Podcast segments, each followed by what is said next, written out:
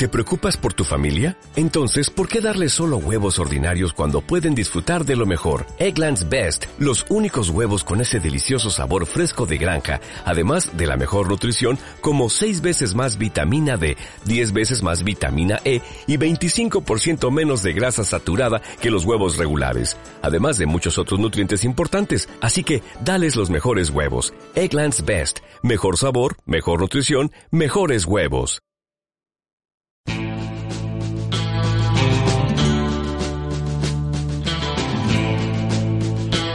Para los que nos oyen desde fuera de Valencia, hoy es un día normal. Ha hecho más o menos frío, más o menos sol y la vida es más o menos maravillosa. Sin embargo, para los que estamos en la capital del Turia, hoy es el comienzo del mismísimo infierno. Hoy cortan calles, instalan carpas que se han de llenar de borrachos y toman al asalto la ciudad las sordas y respetuosas de los falleros de los malditos falleros. Decir evidentemente que de todo hay y que en el monte tiene que haber orégano para todo el mundo, pero en su mayoría son un colectivo que se cree dueño de tu destino solamente por el hecho de ser falleros. Si puedes estos días, huye. Desde ahora y hasta las 10, Carta de Ajuste, con Pablo Albuisek y Aitor Pilán. Hola, ¿qué tal? Capitán Tarpal, las 9 y 2 minutos de la noche de hoy viernes 10 de marzo de 2017. Esto es Carta de Ajuste y esto es un programa que se emite en CV Radio. Irene Montero, muy pa'lante. Es un comentario que no tiene tampoco nada que ver. Esto es Carta de Ajuste. Te acompañamos hasta las 10 de la noche en CV Radio 94.5 de la frecuencia modulada. Nos puedes escuchar en cvradio.es, también en eh, TuneIn y a partir de mañana en el podcast. A los mandos del control técnico está Eva Hernández. Hoy Belén Santiago en la producción, bueno, hoy siempre es nuestra productora, que decir, la hemos contratado, nos pagó su cláusula de rescisión donde no la querían y ahora estamos a taco, a saco con ella. Belén Santiago es nuestra productora, así que si oyen cosas raras, eh, pues es gracias a ella. Que nos está poniendo firmes. Eh, por cierto, es fallera. El comentario de anterior iba por todos los falleros del mundo, menos por ella. Y a mi izquierda ya habló Pablo Luis. Hola, ¿qué tal? Capitán Tarpal. ¿Qué tal tus ojos? Eh, estás, estás guapísima. Guapísima estoy. Te voy a decir una cosa, mis ojos están como tus uñas. sí, aproximadamente, sí. Eh, hoy tenemos un auténtico programón. Eh, nos iremos a Madrid para hablar con el responsable de comunicación de Xbox España, que yo la quiero mucho y ellos nos deberían querer más. También hablaremos con John Yaguno, que lo hemos tenido en el estudio, y digo lo hemos tenido porque hemos grabado la entrevista. Ha venido unas horas en las que nosotros no podíamos emitir el programa porque estaban en otro programa, y la hemos grabado porque somos así. Entonces, escucharemos una entrevista con el director general de la Federación Española de Videojuegos, que espero nos esté escuchando. Y además tengo que decir que hay que mandar un saludo fuerte, fuerte, fuerte a Pilar, Pilarica de mis amores. Que te vamos a cuidar a la chiquilla, hombre. No te preocupes, que somos unos depravados, pero que ella no tiene por qué verse afectada. No te preocupes. Limpios y aseados y duchaos al menos una vez al día. No te marees. Noticias. Por cierto, que no sé si lo he dicho, que yo soy Aitor Pilán y salvo que un juez me deniegue el derecho a serlo, espero seguir siéndolo hasta que... O una horda de falleros. O una horda de falleros mm, tome al asalto esta santa casa y, en fin, que no, que yo voy a seguir siendo Aitor Pilán por lo menos hasta las 10 de la noche. Hoy tenemos un programa cargado de noticias, bueno, bueno, bueno... Que es que a mí este tema, vamos a empezar por el primero, porque claro, es como se tiene que empezar. Wikileaks ha decidido que va a, liberar 9.000 documentos, que ya los ha hecho, de hecho. La primera jornada. La primera jornada de estos 9.000 documentos que eh, van en contra o explican los métodos de la CIA para piratear nuestras vidas. Para espiarnos todo, hasta, hasta en el váter. De hecho, nos miran hasta la talla de las bragas. Oye, ¿cómo se nota? Tenemos productora. ¡Qué nivel! Eh, esta filtración de documentos eh, pertenecen a los años 2013 y 2016. Es tan solo la primera de un conjunto de siete grandes filtraciones de datos confidenciales que Wikileaks y Julian Assange, que también te digo una cosa, Julian Assange se está pasando un poco. Una cosa es que un amigo se te queda a dormir 12 días y otra cosa es lo que está haciendo este hombre en la Embajada de Ecuador de Londres. Sí, lleva ya... Que lleva tres años. Tres ya está años. bien. Sí, iba a sal- abre, que huele a cuco. Iba a salir después de, lo dijimos ya, cuando le conmutaron la, la pena a, ¿cómo era? Gen- Bueno, el, el- bueno, este que cambió de la chica, Sí, el chico a la chica. sí. El- La Lebowski. Sí. Lo que pasa es que yo creo que yo que era, eran los últimos días de, de Obama y ahora que ha visto el percal con Sí. Trump, le ha dicho, me, me Con quedo- Trump está la cosa como para hacer broma. me voy a quedar un ratito más y aprovecha, ya se acabado esto.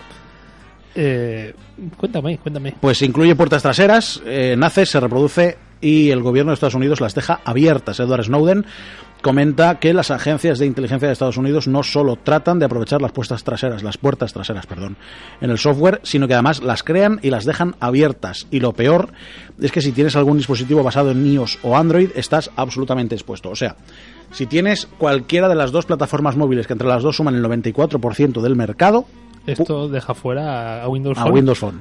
Sí. y a los nuevos Nokia, nuevos o antiguos. No, no, que, que llevan Android también. Llevan Android, sí. Eh, Una versión antigua, pero sí. E incluso las nuevas BlackBerry, que se han fusionado con Android. Uno de los documentos mostraba datos sobre los eh, exploits de iOS con nombres como Archon, Dionedo, Earth o Elder PG, que permitían explotar vulnerabilidades críticas en dispositivos que se utilizaban para espiar a periodistas y grupos de defensa de los derechos humanos. Apple se ha apresurado a comentar que casi todo está corregido. Esto es como lo de todo es verdad salvo alguna cosa. Salvo lo contrario. Bueno, pues da igual, eh, eh, ya no solo con, con, las, con los teléfonos móviles, con las plataformas móviles, eh, eh, los ordenadores también están, están todos, mm, vamos, llenos de exploits por todas partes, da igual que tengas Windows, que, que Linux, que Mac OS, eh, que Solaris, eh, vamos, sea el, el sistema operativo que sea, eh, la CIA tiene algún cacharrito para... Si para estás conectado, te para- vigilan todo. para- por eso tienes tú la webcam siempre tapada. Además, tú lo sabes. Yo sí, yo ya, Yo- ya he dicho antes a, que soy a mí me da igual, de hecho, como soy un poco boyer, que me guayen a mí, pues también tampoco me, me preocupa. Pero ya no solo los teléfonos móviles y los ordenadores que al fin y al cabo usamos mm, en todo momento, es que incluso las Smart TVs, ¿También? Pues Que- tú tienes una buena. que de hecho, pero, pero la mía no tiene ni micrófono incorporado ni, ni webcam, que hay Smart TVs que tienen micrófono y webcam, pues si tienes eh, Smart TVs, da igual que sea de marca Samsung o la que sea, también tienen un sistema llamado Whipping Angel que, que también te vale para para que te espíen. Tú crees que aunque crees que la televisión está apagada, pero en realidad está Sí, encendida pero la, y- la televisión al menos no tiene, quiero decir, no tiene micro. sí hay televisiones que tienen micro y webcam incorporadas. Sí, las Smart TV de última generación. O sea que también te pueden pillar por ahí. Pues eh, básicamente estamos absolutamente encadenados a lo que quieran hacer con nosotros. Zero Days y promesas cumplidas. Entre las vulnerabilidades más famosas están las Zero Days. Son vulnerabilidades que son descubiertas por alguien, pero que no son relevadas, perdón, reveladas al fabricante. Este tipo de agujeros de seguridad son especialmente valiosos para la CIA y a menudo los venden al mejor postor o incluso al fabricante con chantajes industriales directos. La administración anterior de Estados Unidos, la administración Obama, creó un proceso que obligaba a sus agencias a comunicar dichos descubrimientos, evidentemente a las empresas, ¿vale? Pero evitaban, querían evitar principalmente los problemas, pero los documentos filtrados revelan que la CIA se ha pasado por el foro de los cojones ese compromiso del gobierno. Ah, ¿Perdón, por dónde? ¿De qué? ¿Me hablas? Nada, oye, tú sabes es que desde hace, desde hace un tiempo a esta parte, cuando entras a, a WhatsApp, te aparece un candadito que te dice: Esta conversación está cifrada de, de punta a punta. Yo cuando hablo de marranaes uso Telegram.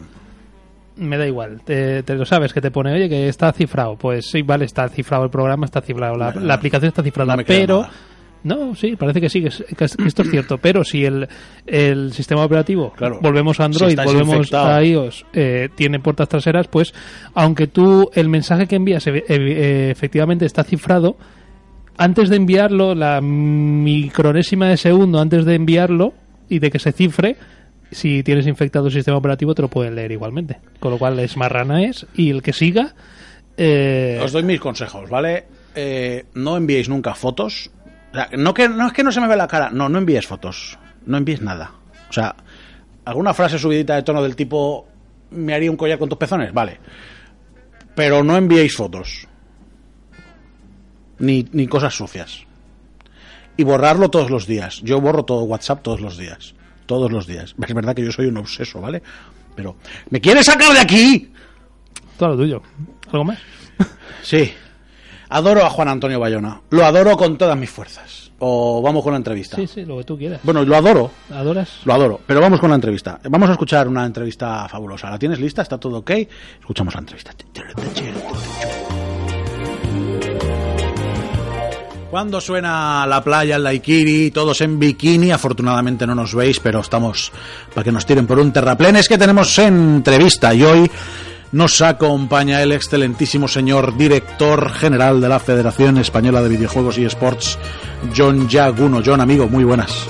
Hola, muy buenas, gracias por, por invitarme a la, la que ya conseguido mi casa y me apunto lo de la playita, que eso siempre viene bien. Hombre, teníamos ganas de tenerte en el estudio hoy porque hace cuánto, Pablo, que hablamos con John la primera vez, hará casi un año, puede ser. Hace, hace mucho ya, no, no recuerdo, pero bastante. Ha costado mucho tiempo que viniera a los estudios, pero claro, es que John es el director general de la FEBES. Entonces, claro, Hay que traer a la, la- la seguridad, tiene que haber un plan de emergencia. Sí, sí, el Ministerio del Interior tiene que acordonar la zona. Bueno, he visto que teníais calles cortadas que dicen que es por las fallas, pero no. No, no, era por ti, era por ti.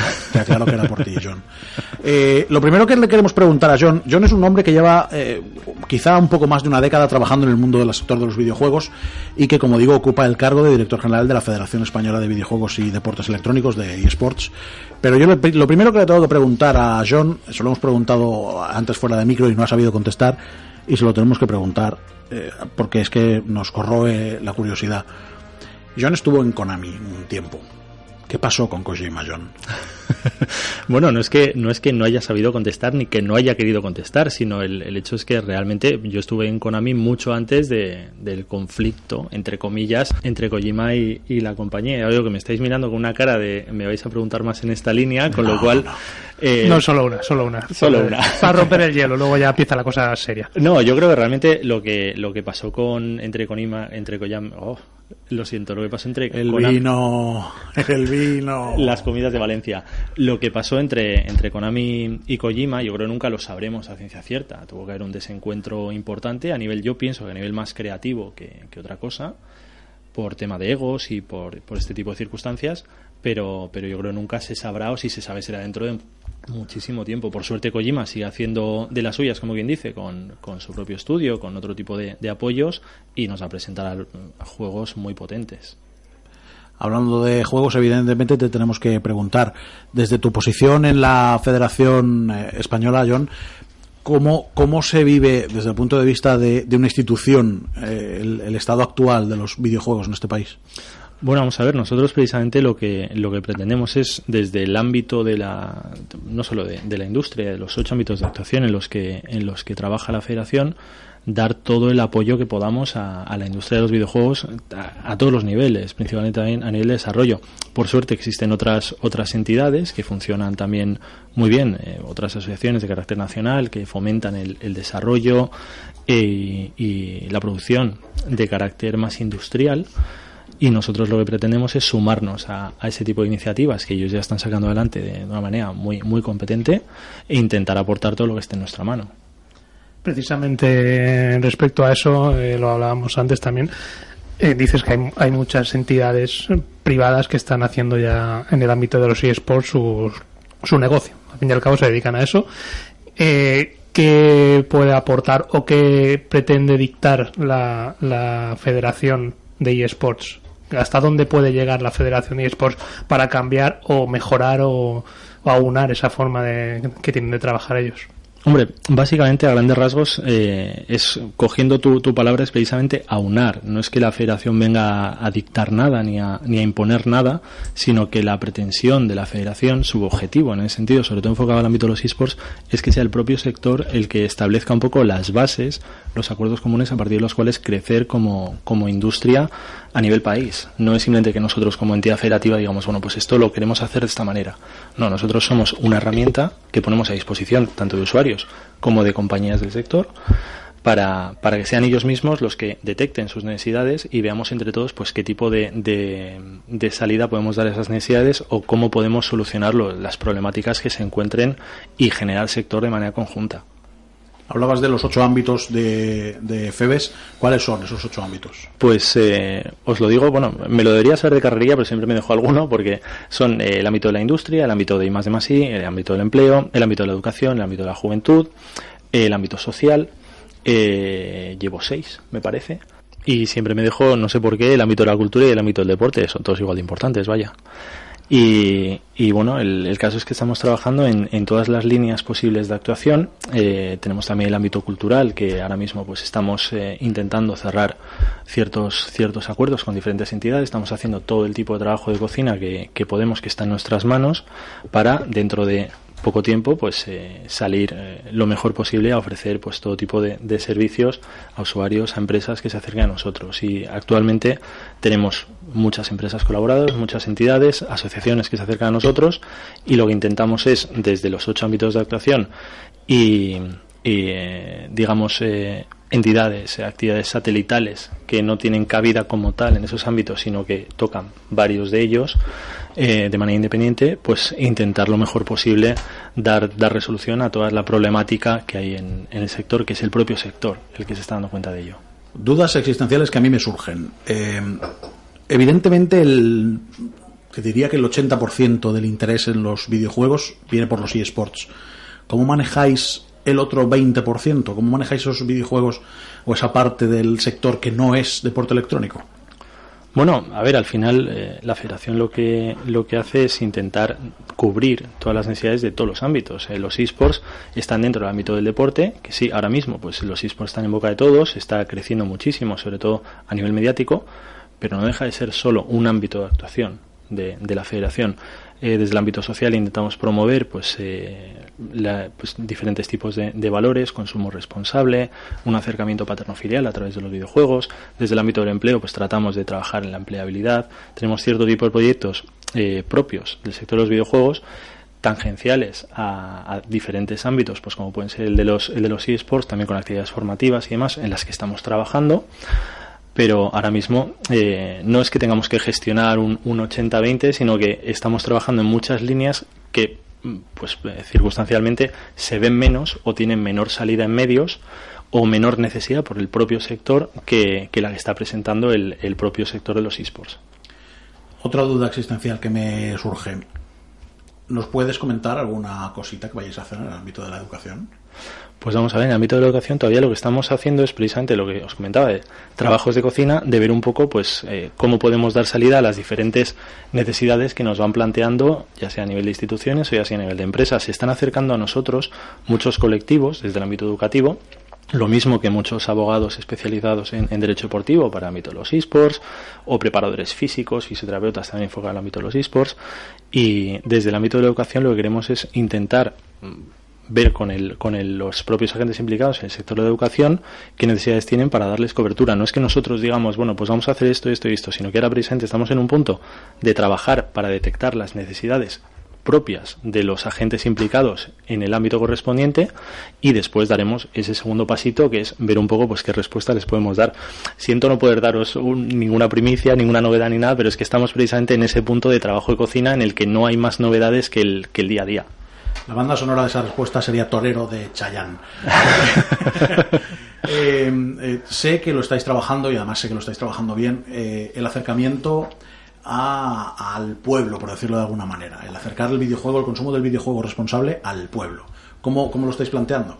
Bueno, pues a ver, como os decía, pues a través de, de, los diferentes ámbitos de actuación de la federación lo que queremos es intentar llegar al, al mayor número de usuarios posible pues para, para, dar cobertura a necesidades que nos han ido transmitiendo. Entonces, sabemos que, que hay que incidir un poco más en, en, cuestiones pues como el consumo responsable, lo que os comentaba antes, eh, herramientas de, acercamiento paterno-filial, este tipo de cosas que desde ayuntamientos e instituciones nos han ido comentando a nivel de necesidad y nosotros también como iniciativas propia pues estamos valorando a ver cómo se pueden implementar ese tipo de, ese tipo de proyectos. Al final, lo bueno que, que te permite una, una entidad federativa de carácter nacional es llegar eh, con, mayor calidad y con mayor envergadura a mucha más gente, ya sea a través de, instituciones públicas, a través de ayuntamientos o a través de empresas colaboradoras, pero darle una envergadura mucho mayor a todo lo que intentemos plantear. Eh, dices que tenéis muchas ya entidades que, digamos, se han apuntado a la federación, cada uno a lo suyo. Eh, sé que por redes sociales, pues de vez en cuando lanzáis el mensaje de apuntados a la federación, que es gratuito. ¿Qué puede hacer una persona normal y corriente que ni es jugador profesional, ni, ni forma parte de un staff, de un equipo, ni, ni forma parte de un estudio de videojuegos? Eh, ¿Qué podría hacer alguien como yo, por ejemplo, eh, para apuntándome a la, a la federación? Pues bueno, alguien como tú, alguien como yo y alguien como cualquiera. O sea, al final nosotros la, la idea que tenemos es que no es que juntos seamos más, es que juntos somos más fuertes y somos capaces de hacer las cosas mejor.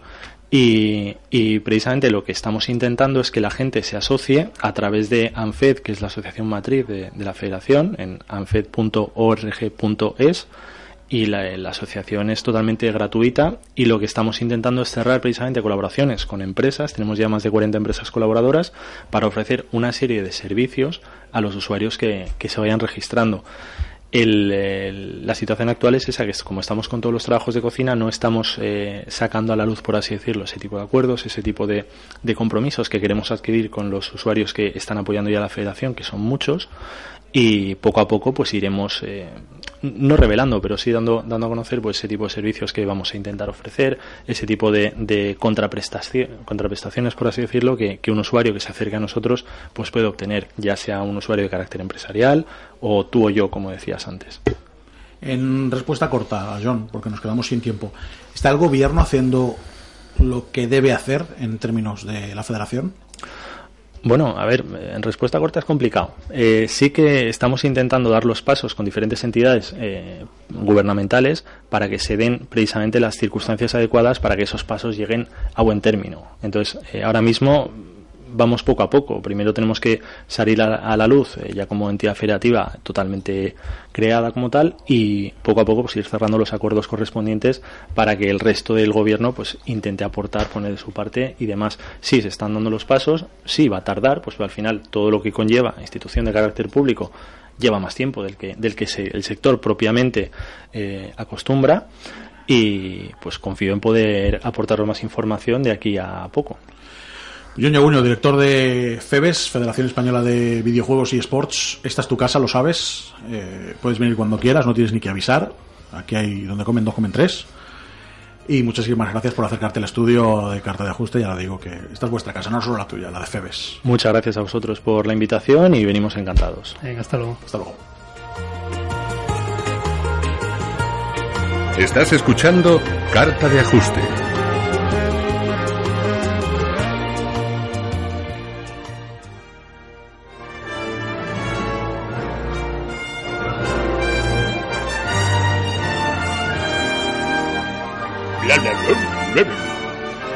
Me encanta Parque Jurásico. Era el ruido de un dinosaurio. ¿O no? No ha colado, ¿no? No, no, no cuela. Me encanta Juan Antonio Bayona. Me gusta lo que hace, me gusta cómo dirige y me encanta la foto que ha colgado Pablo. Ya la tenemos ahí. Y de hecho, ya la tenemos ahí en las redes en sociales. nuestras redes sociales. Arroba carta ajuste y en Facebook, facebook.barra.com, arroba love.com. De repente ha aparecido, es automático esto. Es una Soy maravilla. productora, es una cosa. No nos vamos a acostumbrar. Gracias.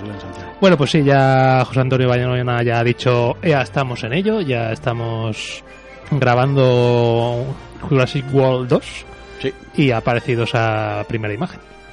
Eh, el director Juan Antonio Bañón ha retuiteado la primera imagen de la secuela de Jurassic eh, World, que ha empezado su rodaje eh, recientemente en una foto. Una chica permanece de pie frente a unos cuantos esqueletos de dinosaurio en lo que parece un museo. Bayona no ha comentado quién es la chica y no aparecen enlaces obvios con los personajes de Jurassic World, que son eh, Bryce Dallas Howard y Chris Pratt, el productor y guionista, Clorin Trevorrow, comentó que esta secuela contaría con más suspense y sustos. También confirmó que Jurassic World 2 no se va a centrar en usar los dinosaurios como arma. Eh, argumento de la primera cinta. Jurassic World 2 se va a estrenar el 22 de junio del 18 y va a servir como segundo episodio de lo que será esta segunda trilogía. ¿O no? Y, y creo que tienes ganas tú ya, ¿no? Yo no, yo no me muero más de ganas porque me parece más difícil ya. ¿Por qué tienes más ganas por esta o por Aladdin de imagen Hostia, real? Es muy difícil, ¿eh? Porque también tenemos noticias. Es muy difícil. Es muy difícil. Yo no sabría decirte. Tengo muchas ganas de Aladdin, pero de momento tengo ganas en frío porque no sé quién va a interpretar ni a Aladdin ni a Yasmín. Ni quién va a doblar al genio toda vez. Bueno, a mí, yo lo siento. Tú has dicho que si la ponías cantabas. Yo que cantar, yo no sé cantar. No vas a cantar. No, no voy a cantar, para nada. Ya canté una vez. Ya queda registrado, por cierto, me lo recuerdan cada X tiempo, ciertamente. ¿Sí? A ver, ¿cómo es? No sé I qué. believe I believe- I ah, a ver, ¿cómo es? ¿Cómo es? Me lo vas a, me lo vas a recordar. Se demuestra. No puedo. Bueno, Eh, hay un casting, hay un casting. Hay un casting al que te puedes apuntar. Tenemos la dirección por ahí, lo hemos Sí, mirado. bueno, no sé, eso es la, la web de, de Disney. eh, si tienes rasgos eh, arabescos Sí, claro. y eres chica, Y chico, tienes entre 18 y 25. Pues pu- años. puedes optar, si te supongo, si te vas a donde hagan el casting, que no sabemos, en Inglaterra. Hay que mandar un mail en la página de web de Disney, tenéis los datos, hay que mandar un mail eh, con una foto y un vídeo tuyo diciendo ¡Ah, apreciados amigos! ¡Salam alaikum! Eh, y, Y puede ser Aladdin y puede ser o Aladdin o, o, quiero decir, o Raja. No, en principio el casting es solo para los protagonistas. Últimamente hacen mucho casting así públicos Sí. para protagonistas y luego nunca sale nadie de... Bueno, me mira Rey, bueno, mira Rey y- Skywalker. Y la que le puso la voz a Moana. Correcto, Machuntri Borilisky. Y- pero bueno, casi, no sé, no, no sale mucho. Bueno, pues podéis optar si queréis a... Básicamente, buscan eh, personas entre 18 y 25 que tengan rasgos así de, pues eso, de la Tunicia y, y que, bueno, que suerte a los participantes. Yo no me puedo presentar porque me paso un año de la edad. Sí, justo. y tienes unos rasgos árabes. No es porque sea pelirrojo, blanco y cetrino. o sea, en fin. Eh, no me gusta el actor que han elegido para Just Cause. Eh, pero no te gusta el actor o, o- No me gusta el en actor, este papel. no me gusta el actor, eh, quiero ¿En- decir, no en me gusta sí? el actor ni haciendo de muerto. Como, como... Bueno, como Khal Drogo, Aqua- sí. Como Drogo tampoco. Como Khal Drogo me gustó. Como la guapa Aquaman, no. ¿La guapa? Aquaman. no lo he visto como, Como Aquaman. Aquaman. Bueno, me pues lo he imaginado maquillado a Jason Momoa. Bueno, maquillado iba de- haciendo de Caldrogo, iba maquillado que parecía Sofía Loren. Pues yo soy Jason Momoa, como decíamos, eh, Drogo y también el próximo Aquaman, eh, va a protagonizar eh, la- una de las próximas películas, porque ahora vienen unas cuantas, basadas en videojuegos, en este caso en Just Cause. Hará el papel de Rico Rodríguez, que pues quien haya jugado estos juegos sabe de qué va y quien no los haya jugado pues es un agente secreto un poco... Son unos juegos un poco locos, así de mundo abierto. Y nada, pues eh, la dirección va a estar a cargo de Brad Payton eh, con John Colley, que será el guionista. El director estuvo a cargo, por ejemplo, de la película San Andreas, esta de, de la falla de San Andrés, que protagonizaba The Rock. Y el guionista pues ha estado a cargo de películas eh, como, bueno, ha estado involucrado en Deadpool, por ejemplo. Eh, y el Master y Commander. Eh, a ver qué sale de, de esta película de basada en videojuegos. Eh, tenemos a un eh, segundo personaje entrevistado hoy y es nada más y nada menos que el eh, responsable de comunicación de Xbox España, Juan Carlos González. Muy buenas. Muy buenas noches, ¿qué tal? ¿Qué tal? Pues bien, muy bien, ya acabando la semana con un gran evento la semana que viene y bien hasta arriba, pero muy muy contento, la verdad. Me alegra. Sí, tenéis un gran evento la semana que viene en el Sí. que además van a participar dos amigos de dos estudios que son amigos del programa. Han estado aquí en varias ocasiones, eh, principalmente la gente que ha hecho Rise and Shine. Pero cuéntanos un poco qué vais a hacer. Vale, mira, nosotros eh, con el programa de arroba Xbox eh, damos soporte a desarrollos indies, ¿vale? Y nosotros desde la desde la parte de Xbox España pues nos gusta mucho promocionar proyectos que se están haciendo aquí en España en, los diferentes puntos de- puntos del país. Y todos los años tenemos este evento donde cogemos a los mejores las mejores producciones de, eh, de videojuegos eh, hechas aquí como decía y les damos la posibilidad de, de- patrocinarse, de, promocionarse, perdón, de conocerse y de darle también eh, la visibilidad que, que, que se merecen, vaya, porque claro, eh, al final piensa que muchos de estos estudios son pequeñitos, de hecho, la, la hablaba el otro día con la gente de, de Fairborn, por ejemplo, y claro, cuando eres un estudio pequeño siempre estás más a la parte de, de desarrollo, de diseño artístico, de negocio, y siempre esa parte de, de comunicación y de PR se queda un poquito descolgada. Es donde entramos nosotros, eh, además eh, yo tengo que reconocer que soy un, o sea, soy un gran jugador, llevo toda la vida jugando, y cuando se nos dio esta oportunidad de poder promocionar eh, sus proyectos, hacer eventos de este tipo que sirvan para destacar lo, lo mejorcito que se está haciendo en España a nivel de videojuegos, pues creo que es una oportunidad fantástica para que pues, para poner en contacto tanto a los equipos de desarrollo como a los diferentes medios que a veces pues no siempre tienen la visibilidad de, de que se está haciendo en todo el país.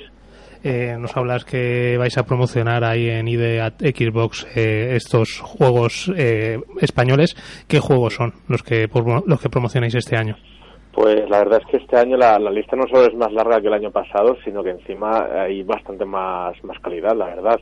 Eh, tenemos, mira, eh, por un lado Mercury Steam, que este año lanzará eh, Riders of the Broken Planet, que era ese gran proyecto que todo el mundo quería ver, ¿no? Tras haber lanzado los juegos de, de Castlevania, Lord of Shadows con, con Konami.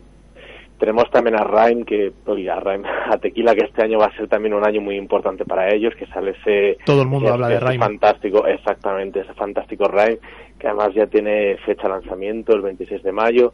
Ese proyectito que también anunciaron el año pasado en Gamescom, eh, de Sexy Brutal, que la verdad es que tiene muy buena pinta también. Y luego tenemos también, efectivamente, a la, gente de siempre voy a decir, eh, siempre digo el nombre más, así que espero que sabes decirlo bien, Super Hiper Mega Pues no, lo has dicho bien. Lo he dicho bien. Sí. Seguro, pero hay que apuntarlo, ¿eh? El, equipo Chachi para los amigos. si, Enrique, me está escuchando. pues es posible, eso es coleguita del programa. Fantástico, pues tenemos también al equipo de Enrique Corts que tendrá Rise and que salió a la venta en enero. Qué juegazo, ¿eh? No, no, sin duda, es, es cortito, pero el juego es increíble. Eh, ya más, eh, no sé si tenemos tiempo, pero tengo una pequeña anécdota muy curiosa. Tenemos, tenemos. Fantástico. Mira, el año pasado, cuando, estuvimos en el E3, eh, teníamos un par de muebles que estaban destinados a, juegos indie, ¿vale? Yo me, fijé en Rise and Shine por toda la parte de, diseño y de estética y demás, y dije, ah, joder, qué, juego más chulo, ¿no? Y en ningún momento yo, pensé, ah, pues mira, es un juego hecho en España, ¿no? Y me puse, y me cogí el mando, empecé a jugar, estaba Enrique por ahí, yo no sabía quién era Enrique, empezamos a hablar en inglés, a, compartir impresiones el uno con el otro en inglés sobre el juego. Ah, pues mira esto, ah, sí, lo otro, no sé qué, no sé cuánto. Y esto que hay, hubo un momento que los dos detectamos que... Que vuestro inglés era español, ¿no? de Cuenca. Exactamente, o sea, que nosotros de, ni, ni de Londres ni de Nueva York éramos. Ya, ya, pues bueno, nos empezamos a reír, nos, presentamos, ya empezamos a hablar en español, por supuesto, y bueno, fue, fue un momento bastante curioso, la verdad, me, me, hizo, me hizo muchísima gracia. Y bueno, volviendo a la lista, tenemos también a otro estudio valenciano de Digital Sun, que van, a, estar enseñando Moonlighter. Tenemos también a la gente de 8 Days, que sacaron el juego hace poquito con la distribuidora Batland. Tenemos también al equipo de Santa Clara con Nightmare Boy. Tenemos también a, que hemos confirmado hoy, por un lado, a Avilight, que ellos están en Cataluña y distribuyen diferentes juegos. Y bueno, hemos, hemos podido confirmar hoy que va, a estar también Loco Malito para enseñar su nuevo, eh, su nuevo juego en Superidora. Va a estar también la gente de Deserborn, que tienen ahí un proyecto de juego de puzzle, un pelín onírico muy interesante. La verdad es que le echaría, le echaría un ojo, merece la pena, de verdad. Y luego a nivel de invitados tenemos por un lado a la gente de, Snake Pass que yo tengo que reconocer que todo el mundo está muy hypeado con yooka que me parece un juego súper entretenido, pero Snake Pass como, eh, como propuesta de plataformas 3D mm, es muy interesante porque es eh, un poco la idea que tenemos todos de plataforma 3D colorido, pero con una serpiente. Y no solo es el diseño de la, de la serpiente, sino que es que se mueve como una serpiente, es decir, arrastrándose por el suelo, escalando y es un juego que a mí personalmente me, me ha bastante curioso, pero bueno, este juego tengo que decir que lo tenemos como estudio invitado, todos los años nos gusta invitar a alguien de fuera. El año pasado, por ejemplo, tuvimos a la gente de Superhot, que están en Polonia, y este año pues tenemos a la gente de Snack Pass, que ellos trabajan en UK. este programa de, de ayuda a estudios indie evidentemente se hace en más países, no solamente aquí en, en España. Eh, y estos, eh, como decías, tenéis, invitados extranjeros, por decirlo de alguna manera. Eh, ¿Lleváis a gente de España a otros países cuando presentáis allí los este, este programa?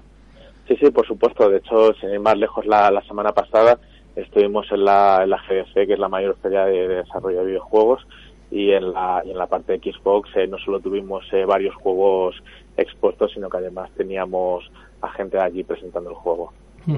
Y cómo, a ver, yo no, pero bueno, imagina, yo tengo un estudio, eh, estoy presenta, estoy eh, programando, terminando de hacer un juego en una fase intermedia y quiero optar a que a que Microsoft, a que Xbox eh, me, me, promocione porque creo que mi producto lo vale. ¿Qué, tengo que hacer? ¿Cómo acceder? Vale, pues, pues mira, la, verdad que es un proceso súper sencillo. Eh, son cuatro pasos, ¿vale? O sea, tú registras, te registras en idea.xbox, tienes un formulario para, para enviar tu idea, para enviar tu propuesta, y si ya puedes enviar algo un poquito más avanzado, pues también se, se envía. El equipo de, Europa, en este caso el que lidera Agostino Simoneta, eh, se encarga de evaluar la propuesta, ellos eh, responden de vuelta y si ven la idea interesante, que por supuesto si el proyecto lo merece, eh, va a estar ahí, se empieza, se empieza a hablar, se firma un contrato, un pequeño contrato de confidencialidad, porque bueno, al final, claro, cuando ya empieza a trabajar con nosotros hay que cumplir una serie de, de normas, sobre todo, ya sabes, para evitar filtraciones y sobre todo que la comunicación interna pues quede como comunicación interna.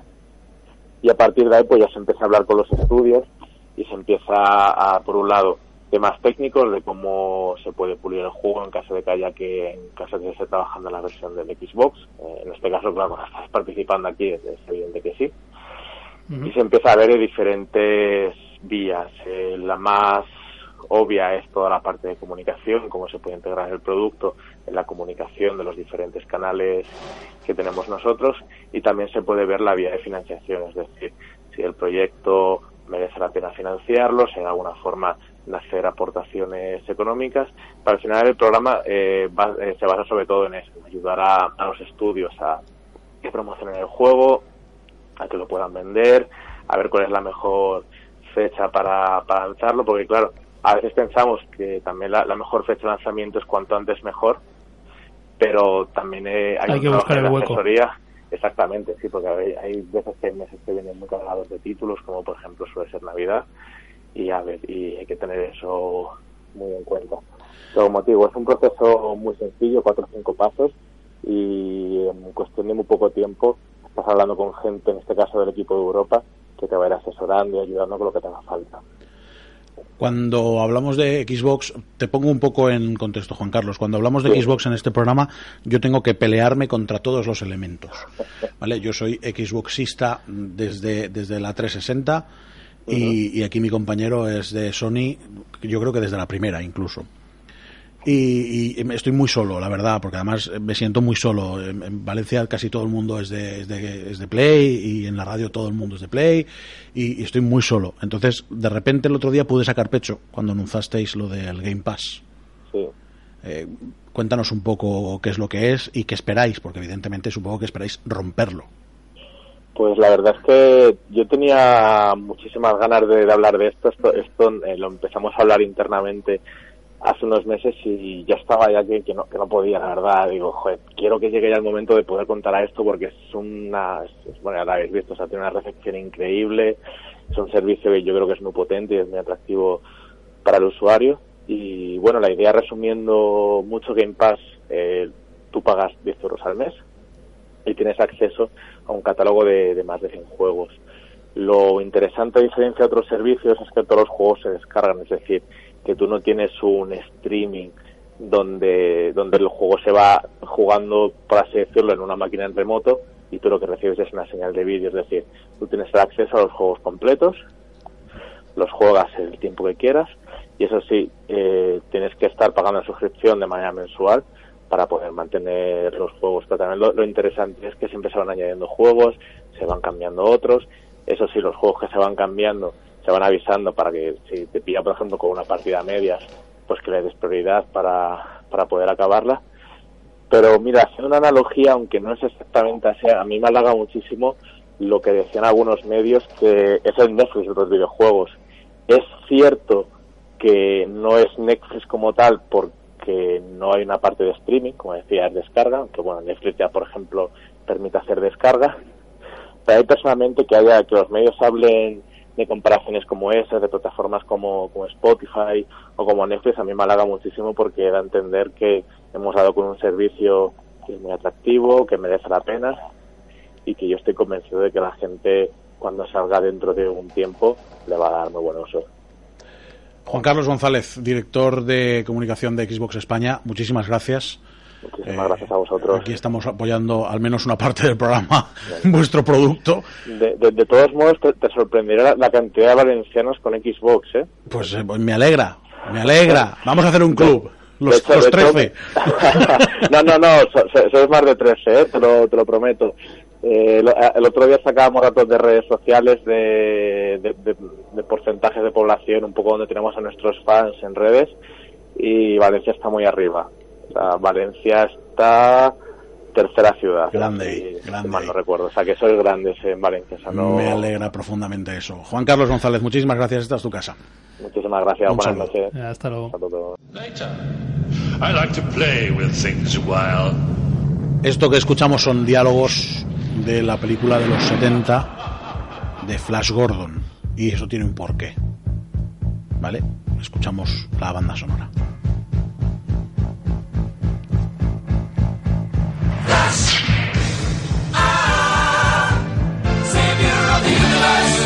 Savior of the Universe, Flash Gordon. Esto tiene un porqué y es que hoy Ramón Jimeno de Online Comics, al que saludo. ¡Hola! Buenas, ¿qué tal? ¿Bigotito bien?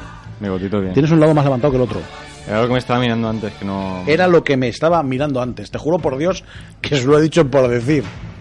Estaba mirándose, estaba utilizando el. Luego nos dice a nosotros, pero estaba utilizando el móvil a modo espejo para acicalarse el bigote. Me lo hizo una persona que se ha pintado las uñas y otra que se ha hecho las pestañas. Yo no me las he hecho, me las Ni, he dejado ni yo me las he pintado. Me las he dejado hacer. Quiero decir, eh, que no tienes voluntad para decir que no. correcto. A mí una mujer me, me ofrece algo y casi siempre voy a decir que sí. Yo quiero decir, soy más fácil que Lina Morgan. Hoy cambiamos la sintonía de los cómics de ACDC por Queen, porque hoy ha traído tres cómics magníficos, con un aspecto añejo, literalmente. Viejunos, viejunos. Viejunos, él dice que son de su colección personal, yo, yo me lo creo, porque quiero decir, están ajados. El, pro- el producto de la Comics evidentemente no tiene esta No, calidad, no, no, calidad no. añeja, ¿no? Y ha venido a hablarnos de Flash Gordon, de los cómics de los 70. Sí, sí, aprovechando aprovechando que aquí en Valencia estos días está la feria del libro del libro antiguo. Ah, creí que iba a decir los petardos que están tirando fuera. Qué asco me da todo, de verdad. Bueno. muerte, muerte. Dejando, dejando la parte, también, también se puede coger un libro. Bueno, no, no voy a seguir. Eh, a ver, eh, aprovechando que es la, la feria de este, de este paro, la feria del libro de ocasión, eh, se encuentra, la verdad es que hay eh, auténticas joyitas de- del cómic, como Hay es muchos Flash Gordon. ahí, ¿eh? La verdad es que sí. La Yo- verdad es que sí. De, hace- de estos que los coges y dices. Se me van a "Hue- caer Huele, es que hue- huele añejo, huele a. sí, a sí, añejo". se está El olor, el olor que estáis intentando describir es agrio. No, no eres un romántico del papel. Sí, soy un romántico del papel, sí. Pero eso, pero eso es polvo. Podemos seguir. Podemos seguir. ¿Por qué, por qué Flash? Flash para mí eh, es un referente de la época, era, era lo que había anteriormente a Star Wars. Es decir, cuando todavía no se había creado Star Wars, la gente mm, vivía de- del- universo de Flash Gordon. Flash Gordon, eh, para que nos situemos a la época, está alrededor de los años 30, eh, creados por Alex, Ra- eh, Alex Raymond, sí, Raymond, aquí un servidor. En el 34. Correcto. Eh, oye, eh, ¿me voy? Quiero decir, a ver si vais a ser los dos expertos en Flash, que yo de Flash no tengo ni idea. No, es que acabo de verlo. Bueno, o sea, pero al, al menos eh, vosotros que sois más añejos habréis tocado la película. Al no, hombre, menos. la película es un peliculón. Ya, ya la, la música os suena, eso os tiene que y la música es doblemente musicón. Vale, vale. Pues como decía, eh, los creadores fueron Alex Raymond y Dan Barry. Y la la verdad es que el género del pool de, el género pool de aquella época era eh, algo que, que te trastornaba mentalmente, algo bastante raruno. Eh, para, para situar a aquellos que no, no conozcan a Flash Gordon, aunque mm, eso es pecado, entre comillas. Eh, estamos hablando de un jugador de, de los de los ah, como el fútbol americano de los Mets No sé, el equipo. Sí, Sí, va un los jugador Mets de... de Nueva York. de los Je- no Jets New York Jets Sí, los Mets son de béisbol. No, no liemos la Sí, es un fútbol americano, sí. Vale, estamos hablando de lo típico, eh, Flash Gordon, el, el, típico. el, el heroico caballero y eh, eh, Da- Dale Arden, la damisela, eh, los cuales se van a tirar en paracaídas, pero eh, así aleatoriamente, pero al tirarse un meteorito da en el avión y caen cerca de un laboratorio en el cual hay un científico que les obliga a subirse a un cohete y ya aquí eh, es cuando se le va al guionista la pinza a estos señores y acaba el cohete en un planeta ajeno a la Tierra. En un universo paralelo. Eso, eso eran las movidas que ocurrían entonces en el pool. La, la película es tal cual. ¿No? La película, el comienzo es tal La, cual. la película es de, de, de mallas. De, ma- de mallas va la cosa y de atrezos de cartón pluma. Hombre, era, era una Era película la de, época. de, de- de presupuesto bastante ajustadito y yo creo que el 90% se lo llevó Queen para hacer la canción. Buah. Escúchame, bien gastado, ¿eh? No, no, sí, eh, ya digo que, que, la, peli- que la canción es la leche. No, no, Solo digo una cosa, estaba producida por Dino de Laurentiis. Dino de Laurentiis no hacía una película barata. Era- esto, esto era la superproducción, era el Star Wars de la época. Pues es el Dino probable. de Laurentiis era el- prácticamente el JJ Abrams Sí, hoy en sí, día, sí, o sea, sí. eran peliculones lo que hacía él. 14 millones de... No, perdona. Eh, Perdón. 20 millones de presupuesto tuvo. En el año 80, o sea, en el año 80. Estamos lo, hablando, lo gastarían todo en máquinas de humo. estamos hablando de muchísimo en dinero para Queen, el año en 80. Queen, ¿eh? se lo gastaron en Queen. y en pinchos, en la rueda esa de pinchos que giraba. Madre ¿Te da Queen? Lo, lo peor es que no, no, no, no es por nada, yo sé, soy viejuno y tal, pero si no vi en su momento esta película como 87 veces, no la vi ninguna. no- To- Todo esto, queridos oyentes, sin exagerar absolutamente nada. No, no. Te- yo, yo creo que fundí una cinta de VHS, la quemé a base De de... VHS, Hombre, madre. claro. Sí, claro, en el año 80 no había otra cosa. Vamos, yo no la, Había vi, tunante. no la vi en el 80, no soy tan viejo. Pero no me esperaba un Blu-ray de Flash Gordon, no pero... estamos para verla. En el 80 todavía no estaba para verla, la vi unos cuantos años después, pero sí, la vi muchas veces. Vale, era de esas era de esas películas que ponían después de las 3 de la tarde. Es que no había otra cosa, entonces solo había dos cadenas, te voy a contar.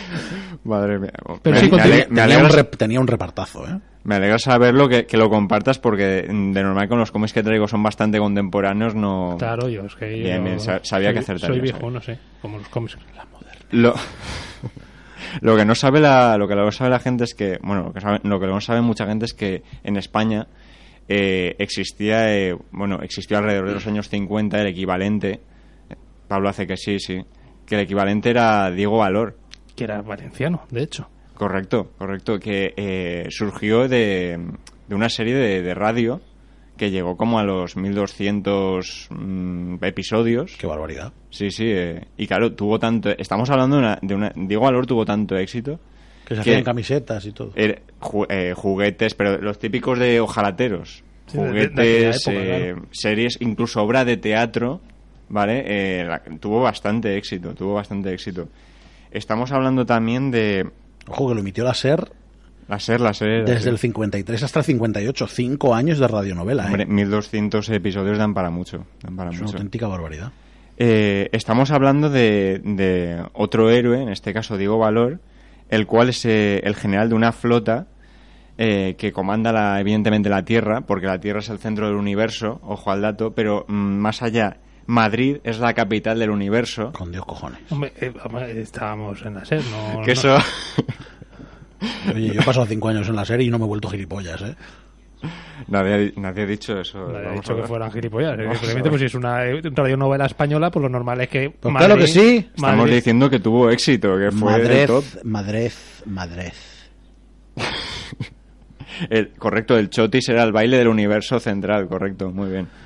Eh, a ver, eh, Diego Valor, eh, entiendo que tuvo todo este éxito por toda la, la copia mm, que fue de Flash Gordon en su momento, porque era la culturilla del pub de entonces. Sí, Que a, a, a mí lo es- copiaban todo. Lo que ahora hacen los chinos lo hacíamos antes basi- nosotros. básicamente. Eh, como, a ver, como ya imaginaréis, no son... com- ¿Por qué pones cara de...? Porque no conocía a Diego Valor y de de repente he descubierto un mundo No, de- ideal. De, hecho, eh, a ver, lo típico en YouTube se pone a encontrar eh, grabaciones de los programas y tal. Y, y, claro, estamos hablando de la típica eh, radionovela. Que hacía, utilizaban papel para Correcto. hacer efectos y los cascos de los Yo, caballos. yo, y- luego, yo no sabía que en YouTube estaba eso y lo gozaba, ¿eh? Quiero decir, se lo curraban mucho para la época, se lo curraban muchísimo. Eran los efectos especiales de De la entonces. época, claro. era- eran en la radio, que era lo que no. todo el mundo escuchaba. No, No estaba tele. Industrias Light and Magic, estaba la señora de los, de los cocos. Mm, Vale, soy, soy joven, ¿vale? Perdonadme. No somos tan viejos Vale. nosotros, pero hemos visto documentales de la 2. Ayer cumplí 25, por cierto, si eso os hace sentir Feliz mejor. cumpleaños. Felicidades. ¿Y Feliz dónde está la tarta? cumpleaños. No has tarta, Tienes ¿no? un año entero para cumplir con la rima. Eh, joder. Qué, qué manera, qué manera, Qué manera de cortar el rollo. Gracias, gracias, Aitor. Sí. Gracias. Bueno, eh, ambas, tanto Flash Gordon como, como Diego Valor, fueron referentes, unos en América, otros en España, pero los recomiendo para aquellos que les guste el cómic viejuno. Nos, evidentemente no son cómics que, que tenemos en, en Online Comics, Son más bien para, Mm, ha- para los clasicones. ¿No se ha reeditado esta, estos mm, Flash Gordon? A ver, eh, hay reediciones. A ver, había, había otros, eh, había otras historias como por ejemplo Tarzán o so- sobre todo Tarzán con Ray Huggins y, mm, otros guionistas también del palo de Alex Raymond que llevaban el mismo género porque al fin y al cabo Tarzán en su momento junto a John Carter eh, fue pulp. Y co- conservaban, vamos, eh, el mismo género, el mismo hilo argumental, el, el héroe con la damisela, eh, mundos rarunos, Tar- Tarzán tiene un imaginario súper grandísimo detrás y de eso sí que sé que ha habido reediciones. Y evidentemente este que tengo aquí, por ejemplo, eh, no es tan viejo, no es un álbum recopilatorio de números de Flash, los tres que tengo aquí. Pero aún así ya tiene, como, como veis, como se puede ver en las páginas, Está, está ya gastadito, eh, se ha leído unas cuantas veces. Sí, sí. Y eh, estamos hablando de cómics los típicos dominicales que, que iban en formato horizontal hasta que se llegó a, a la 4 típico de ahora, pero auténticos clásicos. En, en Online Comics eh, lo que se puede encontrar es Tarzan, recopilatorios de los dominicales de Ras Manning de Tarzan, que eso es auténticas joyitas también. De, de primera mano los he leído y los recomiendo a los comiqueros. Pues eh, Ramón Jimeno, muchísimas gracias. A mí creo que la de hoy es la sección que más me ha gustado de todas las que has hecho hasta ahora. Hombre, a ver, la verdad es Fíjate que he que... estado callado. es verdad. He hablado yo más que nada. No, Que no, te, eh, aso- te asombrado, tío, eso me ha no, no, me, me ha, me ha encantado la sección de hoy. Soy muy fan de lo de hoy. Muy bien. Sí. Jolín, pues te digo que es de... eh, Hoy llevo, tu padre puede estar orgulloso. llevo queriendo hacer este, este tipo de cómic desde que me lo propusisteis, pero claro, quería ir metiéndolo con cuña, Muy bien. con la excusa de, de la, oca- de la feria de ocasión, que también la recomiendo. Gracias, Ramón Jimeno. Te puedes A quedar hasta vosotros. que acabe el programa, no molestas. Siempre me quedo si me dejáis. Vamos a hablar de Deadpool, por ejemplo. Hablemos de Deadpool. Hablemos de Deadpool. Packed in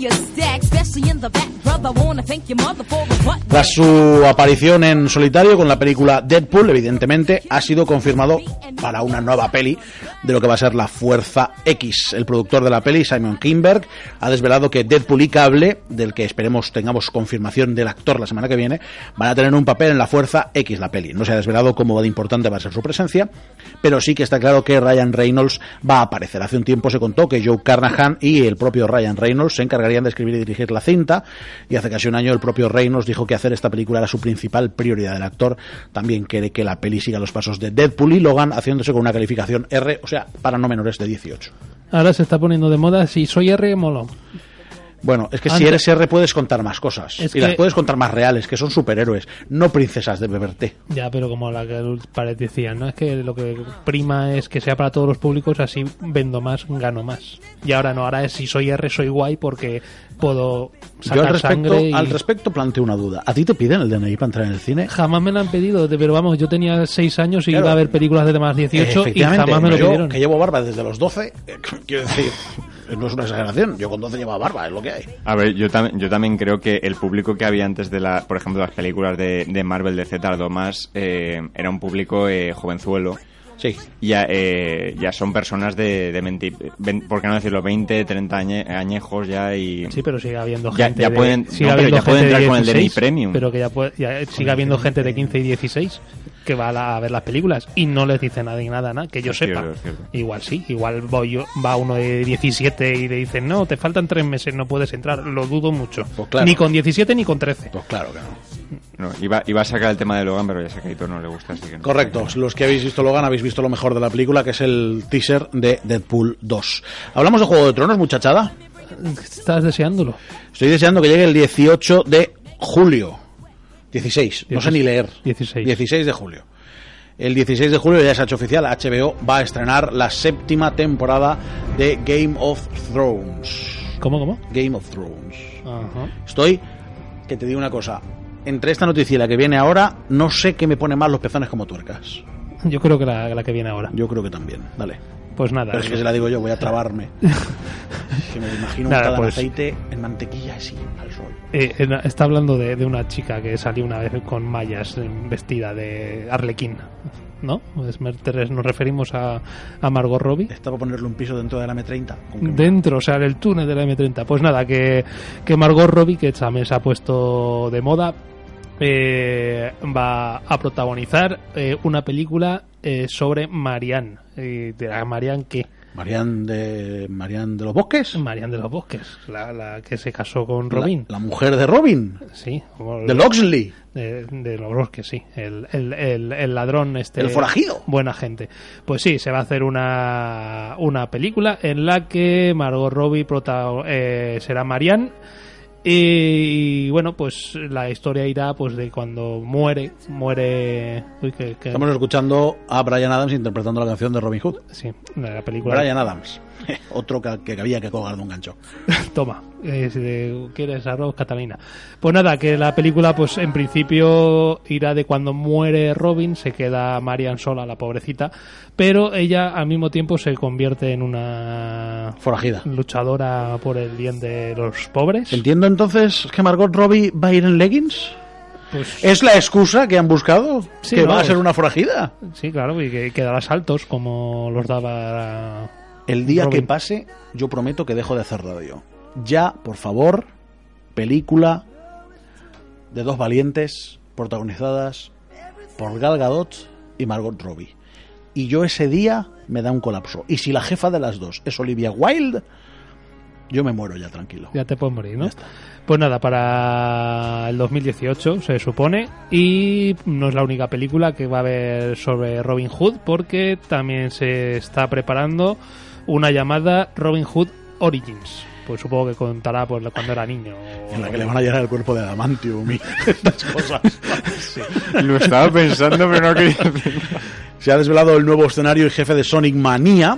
eh, y yo estoy muy contento porque soy muy de Sonic. Eh, básicamente es una segunda parte del Green Hill Zone, pero le han hecho una segunda parte más complicadita y demás. Y bueno, pues estamos esperando, se lleva ya un bastantes meses hablando de este Sonic Mania, que es, es, va, es- va a ser eh, del clásico, como es el Sonic de toda la 2D, vida, en en 2D. 2D, con eh, pues varias fases, por ejemplo esta, de, de cual tenemos la música, la famosa Green Hill Zone, Hill. pues tendrá en esta nueva etapa tendrá. Yo lo llevo esperando tiempo, de hecho tengo reservada la... la ¿En serio? ¿La has reservado? la, pero vamos, desde el primer día que salió, la coleccionista esta que lleva la Mega Drive tamaño natural con un Sonic encima y que, por cierto, se retrasó, creo que iba a salir a finales de mayo, Sí. se ha retrasado a finales de junio. Pero bueno, cuando esté, pues ya, ya llegará. Hemos hablado en muchas ocasiones de un juego que se llama Rocket League y, lo fácil que es menospreciarlo. Eh, nunca, si nunca has jugado, eh, pues Es realmente súper es adictivo, activo y divertidísimo. jugabilísimo, divertidísimo Tiene eSport eh, y 10 millones de usuarios. y 10 millones y medio de usuarios. No Cuidado con eso, ¿eh?